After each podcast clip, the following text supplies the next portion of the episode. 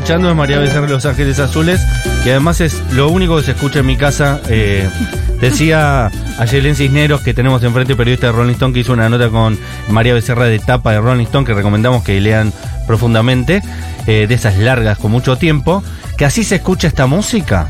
Sí, en repeat. ¿Por qué? Eh, yo creo que también la redundancia uno encuentra como mm, el tema de repetir el, el estribillo, meterse en la canción, como que no te alcanzan tres minutos para mí, realmente, en una cumbia así. Y, es una forma de, de consumir la música actualmente, digamos, también. Por ejemplo, mi, mi novia, mi mujer, en este, ya estoy casado, mira, eh, así escucha la música. Entonces vos escuchas un tema de hace 3, 4 meses y te dices, ah, pero esa canción ya es vieja. Como claro, la quemó, la quemó. Claro, eso se escucha hasta que se quema y se pasa lo nuevo. Ay, yo rehago eso, amigo. Pues Rehago. sí, yo también. Sí. Pero lo hacía de chiquita también. Ok, ya Me estaba preparada para este momento.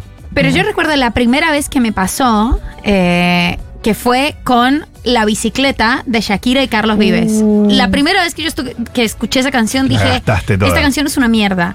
Pero apenas dije eso, di- pensé, igual en dos semanas me va a fascinar. O sea, estoy segura de que no importa si esto en mi primera escuchada me parece bueno o malo, esto va a sonar tanto en tantas partes que ya está, la voy a amar finalmente. Yo creo que son las melodías, ¿eh? El tema ahí. Eh, Digo, algu- hay ciertas melodías que te que se te quedan como grabadas. Tiene que ver con el trabajo, me parece, ahí de producción también. Totalmente, que está buscado así. María Becerra, Sí. Ella. primero. Después vamos a hablar de cómo surgió la nota y demás, pero hay algo de la génesis, de la, de la bio de- de María Becerra que me interesa, que no la sé por eso. ¿De dónde viene y cuándo se convierte en María Becerra? Bueno, María Becerra tiene tapas, o sea, así con tan pocos años que tiene, que tiene 23. Eh, ella nace en Quilmes, Bien. eh, vive una vida de una... Escuchándolo hablar, pensaba que era del interior, pensaba que era una provincia, de tiene- Santiago del Estero, no sé por qué pensé Tiene una eso. forma, tiene un buen acento, pero la verdad es que es de Quilmes. Ok. Eh, y ella se hace, o sea, su nombre María Becerra primero nace en YouTube, o sea, ella eh, a los 15 años eh, se vuelve youtuber, empieza a subir videos en las redes. Primero en Facebook hace como un video cortito sobre, mm, era como un tutorial sobre afeitarse el bozo, pero, Espectacular. Vamos a escuchar un poquito. Si querés. A full. Cuando te estabas pintando y al último momento estás por salir, te ves y decís, ¿qué es ese cardo? Por Dios, tenía bigote y no me afeité. La concha, te querés pegar un tiro en la cajeta. Vas Qué así y decís, ordinario. no, no tengo cera. No tengo plata para bandita, ni siquiera tengo unas cintas scotch, ¿no? Corte para darle a lo croto, tampoco. Entonces, ¿qué si, qué si no, chileno? Mirá si me corto, mirá si afeitarse así con cremas para hombres. La verga. Querida, vos sos mujer, te podés afeitar igual, acá te vengo a enseñar. En realidad nunca me afeité, Tiene pero bueno, de Charlotte Canigia, a ¿puede ser? Sí, re. Más que nunca lo hice. Ser, puede ser, puede ser. Pero es como súper fresca y es, No, total, una nena total. casi, o sea, Súper genuina. adolescente. Y eso re pega, pero se viraliza mal, llega como a millones de visitas en Facebook en re poco tiempo. O sea, ella me contó como, no sé, una semana, una cosa así. En Facebook. En Facebook. O sea, eso es muy loco, o sea, en esa época. Se re- posteó en el muro. Claro, tal cual. Y mm, es como de, una- ese consumo de tías, viste, también, como, Sí. como el Claro. consumo de Facebook, ¿no? De, en ese momento igual éramos varios más. en Éramos Facebook. más que tías. Eh, sí, éramos nosotros. Quedaron las Claro. tías. Pero éramos todos. Éramos todos. Claro. Eh, Lo de las tías fue después. Claro, tal cual, tenés razón.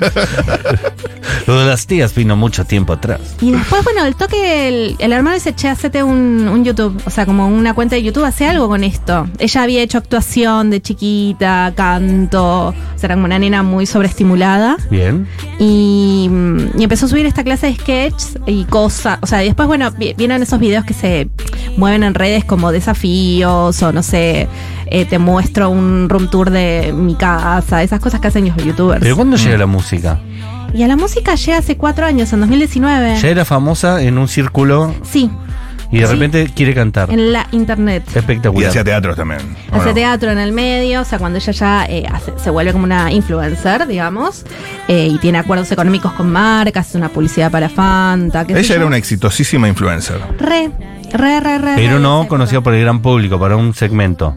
Sí, para, lo- digamos, con los jóvenes de su edad. Claro. eh, en YouTube. Digamos, de hecho, los jóvenes de la generación de ella consumían bastante eh, YouTube. eh, Menos mal que aclaraste en YouTube. En ese, en ese momento. Mm. Eh, y ella era como parte de esa movida, eran varios los youtubers. Y así, bueno, dice, en realidad ella tenía como ese sueño de la música de chiquita, estudió canto. Ok. Y bueno, lo retomó. Lo retomó. En el medio ella, bueno, consigue un manager porque, bueno, su carrera de influencer creció y ciertos influencers tenían manager. Ella tenía 17 años en el momento, era chica. Eh, cuando. Y bueno, el bueno, con ayuda del manager empieza el laburo de la música. Espectacular. Eh, ¿Ella compone sus canciones? Eh, sí, o sea, trabaja con productores, compone las letras. También entiendo que algunas partes de las canciones también en cuanto a música. Porque son muy buenas sus canciones, muy pegadizas, muy himnos populares. Mm. Sí. Siempre me pareció que de todas las, las chicas, no está mal comparar y más comparar mujeres, pero de sus canciones tienen un pulso popular que no tienen las otras artistas para mí.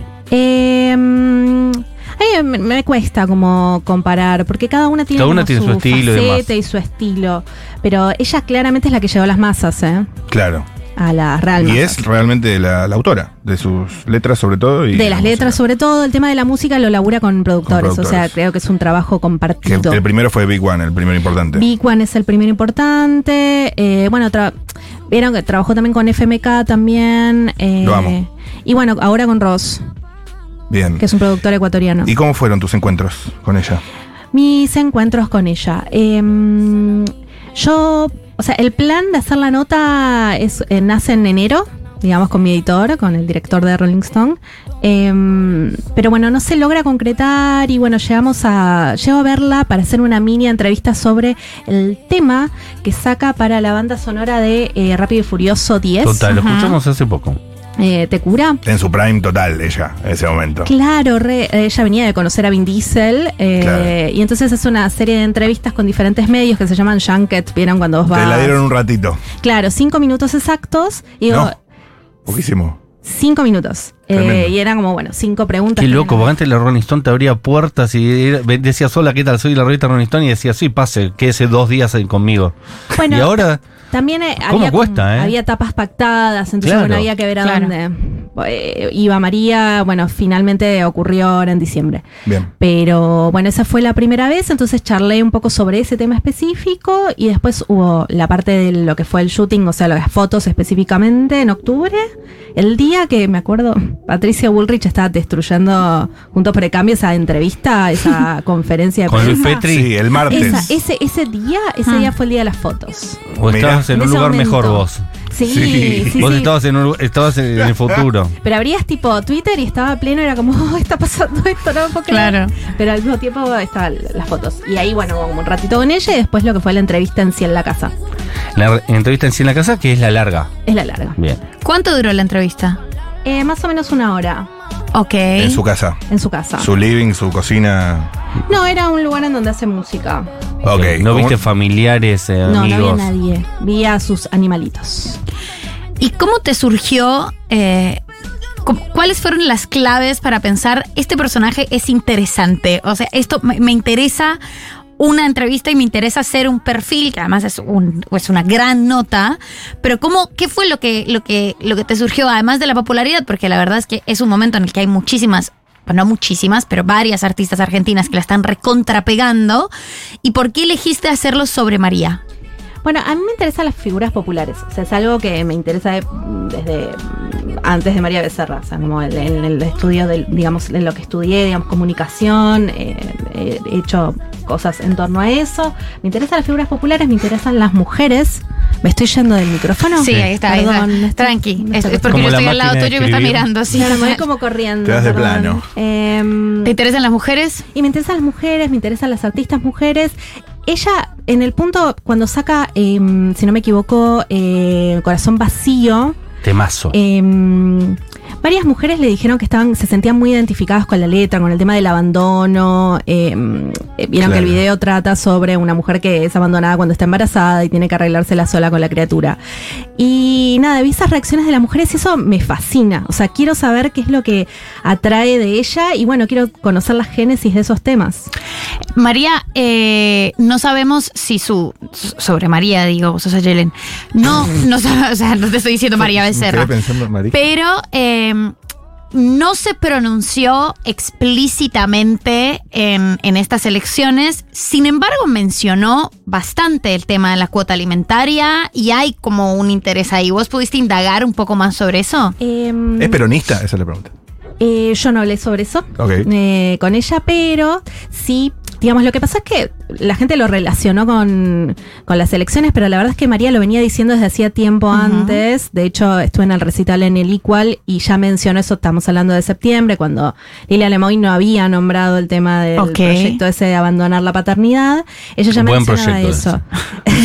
Pero ella ya lo menciona, ella cuenta que en realidad se basa en, en armar ese tema, en las historias de las mujeres que la han rodeado y que han sido abandonadas, que ha conocido varios casos en su familia, en sus amigas, eh, y de ahí sale ese tema. Ok. Es decir, eh, y como suele pasar con los artistas muy populares, no se pronuncian No políticamente. se pronuncia.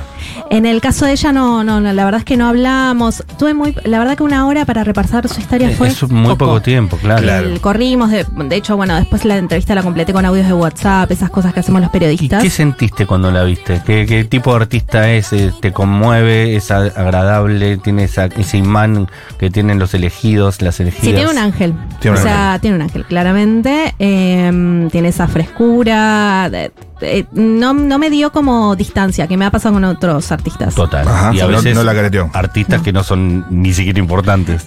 Sin dudas. ¿Y te ofreció algo para comer y para tomar? Eh, yo le llevé algo de comer. ¿Le llevaste unas, gallet- unas sonrisas? No, le llevé. Un budín. Oh, me había olvidado que era vegana. ¿Y qué le Eh, llevaste? ¿Es ¿Es vegana? vegana? Sí, es vegana. ¿En serio? Sí. No sabía. Ahora debo haber más chicos veganos que carnívoros. Y le llevé, yo sabía que comía cosas saladas, entonces le llevé como algo salado que tenía queso. Y fue como, ah, después me di cuenta, ¿Y ella te dijo no puedo? no, no me dijo nada. Me Sí. dijo, ay, qué pinta que tiene, y no sé, no me y no acuerdo. probó. Muy simpática. No porque acuerdo otro si te puede decir. ¿sabes Mi qué? Soy vegana. vida. Claro, no te quiero incomodar. Ay, qué cual. pinta que tiene, pero acabo de comer. Claro. Gracias. Como una madre casi, dos una tía. horas después y fue como, no. Me parece que, no. que en ese gesto hay un montón, como Sí, en, el, cual, en el tal hecho de no haberte dicho, para no haberte incomodado, haberte halagado y haberte agradecido que hubieras llevado algo, hay una síntesis de un personaje. Tal cual. Yo creo lo mismo, exactamente Total. lo mismo. Eh, es Cisneros quien dijo esto, que escribió la nota sobre María de Serra, la nota de etapa. Estuviste el sábado cubrien- cubriendo Duki en River, sí. nos vimos ahí. Sí. Y charlamos de uno de los temas de charla de este momento, hablando de, artis- de artistas que llenan River. Eh, tienen un éxito rapidísimo, aunque el Duco ya está más instalado para, para Sí, hacer digamos que comparación. Duco es más del estilo anterior que le costó 10 años llenar un River. Anterior del anterior, Claro. total. Pero unas reflexiones sobre esta generación en ese Sí. sentido. Una reflexión. Em, yo no, no sé, o sea, cómo no se vuelven locos. De hecho, esto se lo pregunté a ella. Em, yo creo que hay que. A mí me gustaría la apuesta despojarse un poco de el, el éxito, como ver qué pasa si hacemos algo que no, eh, o sea, puede no funcionar. O sea, si te pongo, no sé, no te digo una hora de flauta como el disco de André 3000, pero eh, a ver si experimento con algo que quizás puede ser que lo rechace el público y ver qué onda. Yo creo que ella igual quiere ir por esa, esa mano, Ah, sí. eh, de hacer un poquito más de Casu hizo eso, ¿no? En No, un bueno. momento Casu cuando estaba por pegarla, pegarla fuerte, se hizo como un disco más, más personal, Sí. como una cosa más de una búsqueda artista, Y perdón, Sí. el último de Duki también es. De hecho, no la rompió tanto. Bueno, es verdad, es verdad. Y bueno, pero me gustan más esas apuestas. A mí también, pero a- bueno, el público es el público. Es tal El cual. público masivo es el público masivo. Bueno, pero ponele la apuesta de Rosalía en Motomami era una apuesta recontra jugada. Ese disco es rarísimo eh, y venía de hacer algo como mucho más popular, eh, como que mucho más factible de volverse muy popular y dijo, ¿saben qué? Volantazo y voy a poner esta canción de ruiditos. Y la rompió. Y, Sí. y igual fue como un momento de, de experimentación. Sí, igual Rosalía ahí, viste que deconstruye un poco el reggaetón. Sí. digo, de- hay como una base de algo Más comercial, popular. pero roto. Como y así todos sucio, son como- dos Movistar Arena contra 10. Es verdad, es verdad. En el caso de Emilia, sí, es verdad. No sé si hubiera llenado 10 Movistar Arena Rosalía. Es contrafactico porque no los puso a la venta, pero no creo que los hubiera llenado. Bueno, puede ser. O sea, habría que ver, habría que ver. No sé, yo creo que en el caso de los artistas urbanos o de lo que se llama escena urbana argentina, mueven como unos niveles de público muy grandes. eh, Insólito. Sí, pero lo llenan. O sea, Sí, son muy jóvenes, todos Es llenan que De hecho, lo llenó en 10 minutos. 10 Movistar Arena en 10 Pero minutos. porque Hablamos de Emilia Mernes, ¿no? De otra Yo hacía la cuenta de. mm, eh, no de Emilia, de. mm, ¿De, de quién? ¿De María, María Becerra? Becerra. Sí. ¿De cuánto puedes tardar en llenar eh, dos River, o un River va a ser Un ella? River. Más allá del curro de la tiquetera, que lo llenan rápido y lo que quieras. Miraba solo en la lista de difusión, o sea, no sus seguidores, que tiene creo que 17M, pero su lista de difusión, o sea, la gente a la que ella escribe y le llega un DM, ya es más de un millón de personas. Con lo cual, O sea, ella antes de Vuela, ser cantante o sea- tenía, no sé, 3 millones de seguidores en YouTube, por decirte algo, como un número más o menos. y un, Entonces, y un River son 80 mil. Sí, sí, bueno, la, O sea- la renga está vendiendo Racing como pan caliente también. eh, en dos horas se- eh, llenaron dos más, ¿no? Y si pone 10, se van a llenar 10. yo creo que hay algo de la pospandemia también, Claro. Total. que venimos hablando de como la necesidad de salir. Y también la necesidad de consumir. Total. Eh, nos queda nada de tiempo. A Yelén Cisneros, gracias por haber venido. Y la última reflexión. A veces le puede pasar que le llega el éxito tan rápido que no tiene ni siquiera una obra para hacer un show. Porque pienso, María Becerra, ¿cuántas canciones propias tiene como para cantar en un recital en vivo? Bueno, tiene, tiene. Tiene dos discos, o sea, dos discos y un montón de Man, singles. Tiene como lleno. 50, ponele. Tiene 52, conté antes de entregar la nota, eran 52 singles, más el disco. Ah, Entonces tiene su obrita. Más Emilia Mernes, no sé si tiene. ¿De qué va a hacer? ¿Va a cantar el disco llega. completo? No sé si llega. Eh, Emilia tiene menos, pero bueno, Movistar puede hacer una hora y media, una hora. Sí, está todo bien. Yo la reveo, ¿eh? Sí, y él Aparte, siempre para el año puede que meter viene- un cover, siempre puede meter Para un el año cover. que viene ya va a llegar con 20 temas más. Eh, espectacular. Emilia Mernes, que también llegó rápidamente a Estados Unidos. Bueno, eh, María Becerra, eh, número uno en, en todo lo que es MTV y todo eso, María Becerra. Sí, sí, de los charts es la argentina más escuchada. Sí, sí, me llegaron de hecho más números y es como la más Da- escuchada. dame números. La Argentina mujer. Eh, la argentina mujer Mujer, más mujer. escuchada. y Después de qué personaje. Viene después, o sea, qué personaje sería como el primero de los músicos a nivel todos géneros. Increíble. Eh, y después María y después Duki. O sea, lo sobrepasó Duki. Fuerte. Pero eso. incluso a nivel mundial, ¿qué personaje le gana a María Becerra? Eh, O si lo miramos globalmente, María Becerra le gana a qué personaje. Bueno, no sé, porque no, no Eso- tenemos eso habría esos que verlo más. Sí, Eh, pero para mí le gana a nivel internacional. Puede ser, ¿eh? Tranquilamente. ¿Qué personaje? Un fenómeno más tipo los redonditos de ricota, que cruzas el charco y ya nadie sabe bien quién es. Eh, Paula Artiú, que estuvo en los controles.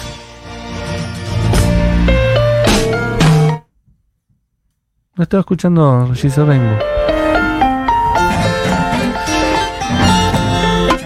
Julián Ingrata estuvo en la producción.